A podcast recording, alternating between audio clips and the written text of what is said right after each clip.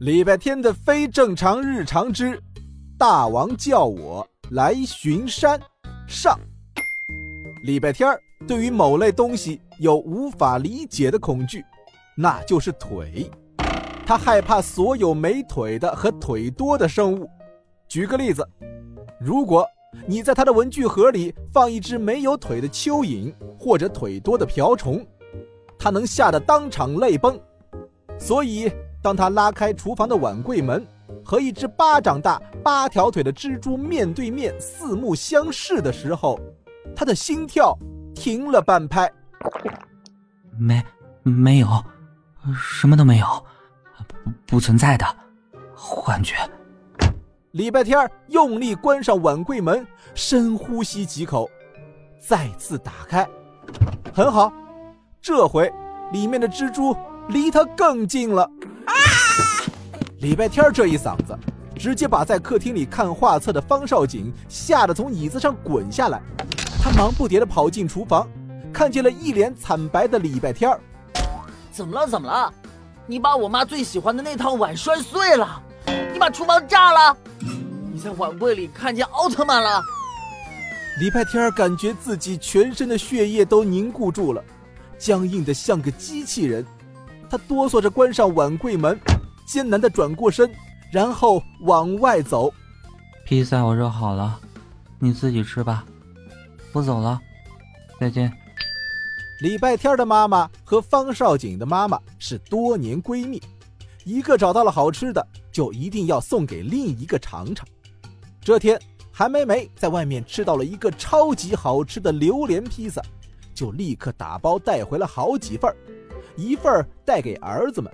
一份带给隔壁大叔，还有一份特意让礼拜天送到同小区的闺蜜家。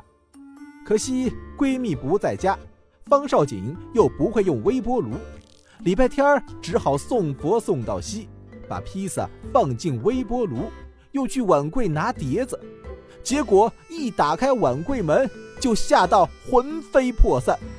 喂，怎么回事啊？为了防止再次遇到爱胡闹的电梯，礼拜天决定走安全通道。可是才下了一层楼，他就停住了。万一那蜘蛛咬人怎么办？那方少锦不是死定了？不行，我得回去。礼拜天转身往回爬了一层楼，爬了一半又停下了。